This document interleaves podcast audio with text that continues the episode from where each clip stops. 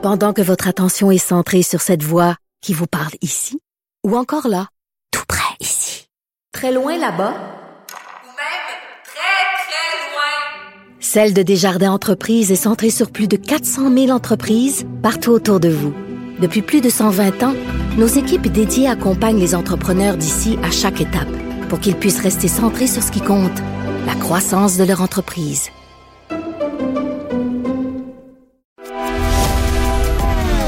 Grand philosophe, poète dans l'âme, la politique pour lui est comme un grand roman d'amour.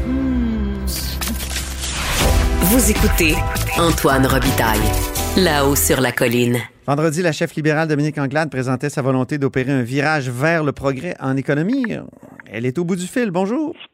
Bonjour. Qu'est-ce que ça veut dire exactement? Est-ce que c'est un virage à gauche? On a l'impression, en tout cas, euh, quand on regarde euh, un peu les éléments là, de, de, votre plan, euh, redistribuer les profits, embauche des personnes handicapées, fournisseurs locaux, technologies propres, critères environnementaux.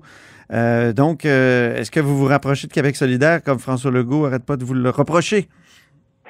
Ben non, je pense pas du tout. On n'est pas du tout dans ce dans, dans ce schéma-là. En fait, ce qu'on dit, c'est que traditionnellement, dans les 40, euh, dans 40 dernières années, on a toujours dit on, fait de la création de richesse puis on la redistribue. Donc, les entreprises créent de, créent, créent de la richesse, maximisent leurs profits, l'État les taxes, puis l'État redistribue sous toutes sortes, toutes sortes de programmes différents.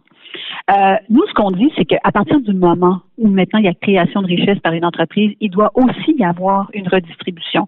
Puis la redistribution se fait euh, avec des à, l'intérieur de l'entreprise en se disant ben voici le type de personnes que je vais embaucher, euh, m'assurer que je fais des ententes avec des partenaires qui sont locaux, avoir une conscience environnementale, puis s'assurer qu'on utilise des technologies propres, qu'on encourage les fournisseurs et que ces mmh. critères-là doivent faire partie de, de, de, cette redistribution-là. Québec solidaire, ce qu'il dit, c'est on va taxer davantage puis on va continuer à redistribuer. C'est le même modèle qui se reproduit, c'est juste qu'ils veulent taxer plus puis distribuer davantage. Ça n'a rien à voir avec ce qui est proposé, euh, ce qui est proposé euh, par, euh, par le Parti libéral.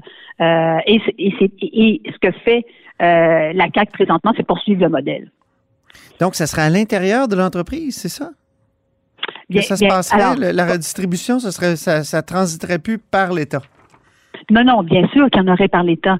Mais le problème présentement de, ce que l'on voit, c'est que euh, c'est l'État qui, dans le modèle traditionnel, c'est l'État qui redistribue de manière générale. Mhm. Taxe puis il redistribue. C'est lui qui paie les, les, les pots cassés. Même d'un point de vue environnemental, même d'un point de vue social, c'est l'État qui a cette responsabilité-là. Dans une vision moderne du 21e siècle, tout n'incombe pas à l'État. Et nous, ce qu'on veut promouvoir, en fait, c'est une économie qui soit humaine et qui fasse en sorte qu'on ait des entreprises qui aient un triple bilan. Un bilan où, évidemment, ils font des profits, mais également, ils s'occupent de, on s'occupe de notre monde et on s'occupe de notre planète.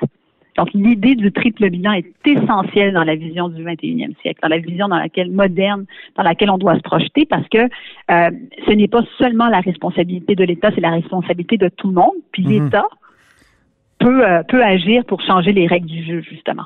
Il y a cette idée d'utiliser de nouveaux indicateurs de progrès pour pallier les angles morts du PIB. Donc, on, on, ce serait quoi? Quel, quel, euh, quel indicateur, à part le PIB? Parce que le PIB, il sert beaucoup, on le voit dans le budget du Québec, quand le PIB augmente, mais les revenus augmentent. On dirait que c'est, on dirait que c'est rivé ensemble, ces, ces, ces Ben deux oui, affaires-là. mais le Comment, comment on ferait ça?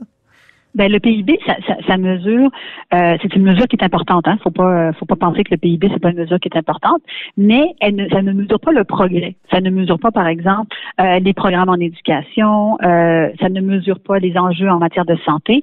Et il y a des index aujourd'hui, des index de progrès qui existent, qui sont utilisés ailleurs, puis qu'on devrait mettre en place ici au Québec, parce que ça nous permettrait de mesurer. Bien sûr, il y a l'aspect PIB, mais il y a tous les autres éléments, tous les autres éléments. Vos, préférences pour les, les, les, euh, les, indicateurs alternatifs? Euh, les indicateurs de progrès, ce qu'on appelle le, le, des indicateurs de progrès, Genuine Index. Il y a, il y a différents indicateurs, mais qu'on devrait avoir ici au Québec, qu'on devrait développer ici au Québec. Ça va faire partie de propositions dans les prochaines semaines, les prochains mois. Euh, on va arriver avec un certain nombre de propositions qui vont rentrer justement dans cette dans cette vision euh, dans cette vision économique. Alors, on lançait la vision, mais à partir de maintenant, ce qu'on veut faire aussi, c'est arriver avec des propositions concrètes qui vont euh, qui vont s'ancrer dans cette vision là. Qu'est-ce que ça nous en quoi ça d'avoir ces, nouveaux indicateurs-là? Ben, ce que ça permet de faire, c'est, euh, c'est au lieu de regarder purement les choses sous un aspect comptable, euh, de chiffres, ça te permet de dire, euh, par exemple, est-ce que est-ce qu'en matière d'éducation, les questions de décrochage, par exemple, qui sont prises en considération, le nombre de personnes qui graduent, la pollution de ton air, la pollution de, ton ton eau. donc tous ces indicateurs-là, c'est une série d'indicateurs qui font partie d'un index qui te permet de mesurer ton progrès au-delà de l'aspect au-delà de l'aspect économique. Peut-être que je peux donner un exemple, si vous me permettez, Antoine, c'est que ben le, le, PIB, là, mettons qu'il y avait euh, dans un endroit où il y a des feux de forêt partout, puis il faut tout reconstruire. Ben, ton PIB, là, il va mesurer l'activité économique de la reconstruction, puis il va dire Ah, c'est formidable, le PIB, il va bien, etc. Mais toutes les forêts ont été détruites, il n'y a plus rien qui se passe, on veut juste rebâtir, etc. Mais il prend pas en considération d'autres éléments. C'est pour ça que c'est important de parler euh, de euh, d'environnement, d'enjeux sociaux, d'éléments de, santé aussi, la santé de ta population, ça aussi, ça doit être pris en considération. Le PIB prend pas ça en, considération la santé de ta population.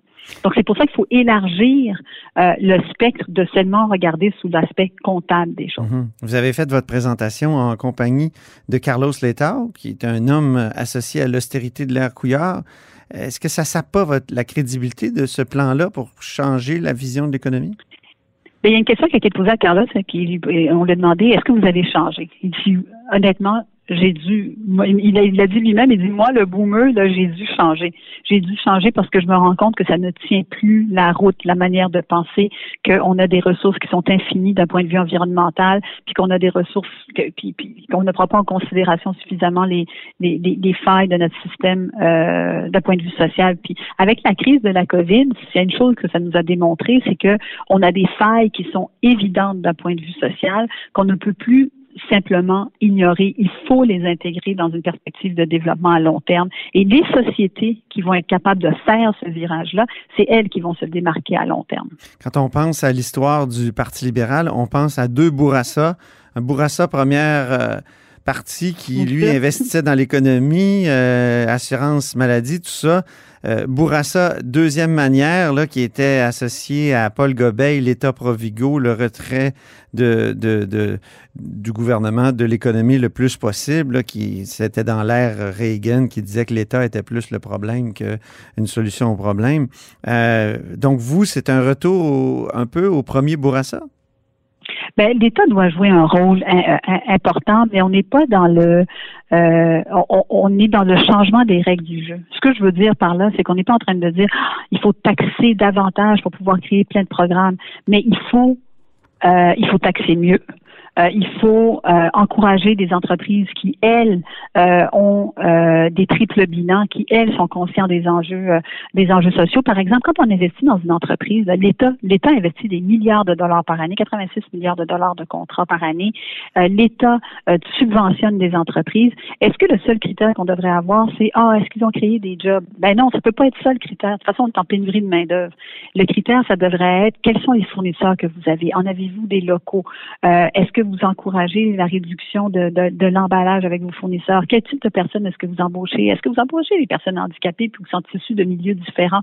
Comment est-ce que vous assurez d'être inclusif dans vos approches? Tous ces critères-là doivent maintenant faire partie de ce que l'État encourage. Mm-hmm. en changeant les règles du jeu, tu tu encourages ce type d'entreprise-là à se développer à l'intérieur de à l'intérieur du Québec. Regrettez-vous pour parler du. Je, parler du, tunnel Québec-Lévis. Vous avez été très dur pour ce tunnel-là ce matin dans le hall de l'Assemblée nationale, dans votre, dans votre point de presse. Regrettez-vous d'avoir fait partie d'une équipe qui a appuyé cette idée-là en 2018? Ben, non, dans la mesure où euh, l'objectif était de dire où sont les données. Euh, les problèmes de mobilité, euh, il y en a. on ne peut pas, nier qu'il y a des problèmes de mobilité. Il y a des problèmes de mobilité sur la rive sud, etc. Quels sont-ils? Comment est-ce qu'on est capable de trouver des solutions à ces problèmes-là? Euh, quelles sont les alternatives? Donner des chiffres, donner des faits, faire les études, puis faire en sorte de dire, ben, voici les solutions qui se trouvent, qui, qui, qui répondent aux problèmes. Or là, c'est totalement évacué. Je veux dire, ce qui est présenté là, là c'est une c'est même pas, c'est une mauvaise parodie. C'est, ce qui est présenté là n'a aucun sens. On a pas d'accès aux données. On ne connaît pas les chiffres sur l'achalandage. Euh, on sait qu'il y a des enjeux environnementaux énormes. On sait qu'il y a des enjeux euh, d'un point de vue finance publique qui sont énormes. C'est comme si c'est pas grave. Ça tant aussi longtemps qu'on bâtit un, tunnel le plus gros au monde, puis c'est pas important. Euh, on va de l'avant. Je veux dire, on peut pas procéder comme ça aujourd'hui. On est en 2021. On a besoin d'avoir une vision moderne de ce que ça devrait être la mobilité. C'est en rien ce qui est présenté là par le par le gouvernement CACIS. C'est purement électoraliste. Là, puis faut faut le dire. il n'y a, pas d'autre raison que l'aspect électoral de la chose. Vous, euh, qu'est-ce que vous construiriez à la place euh, un, Je peux pas. Un, pourquoi pas un métro Québec-Lévis? Ce serait simple. ça serait comme la ligne jaune. Ça serait un tunnel beaucoup moins long, probablement plus petit, donc moins moins cher.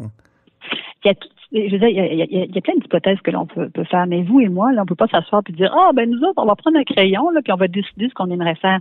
C'est pour ça que tu as un bureau, puis tu dis au bureau, OK, quels sont les enjeux que l'on a? A, B, C, D, on a un problème d'étalement, on a un problème de congestion, on a un problème. Bon, alors, où sont les enjeux?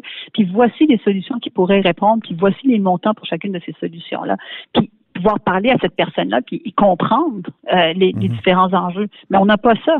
Alors, euh, l'objectif d'avoir mis le bureau en place est complètement évacué pour euh, des raisons strictement électoralistes. Puis quand le premier ministre il dit ben, je prends une gageure, ben, il prend une gageure avec notre avenir collectif. Là. Il prend pas ben une gageure avec son. C'est, toutes nous autres là, qui, sont, qui, qui sont touchés par ça. Là.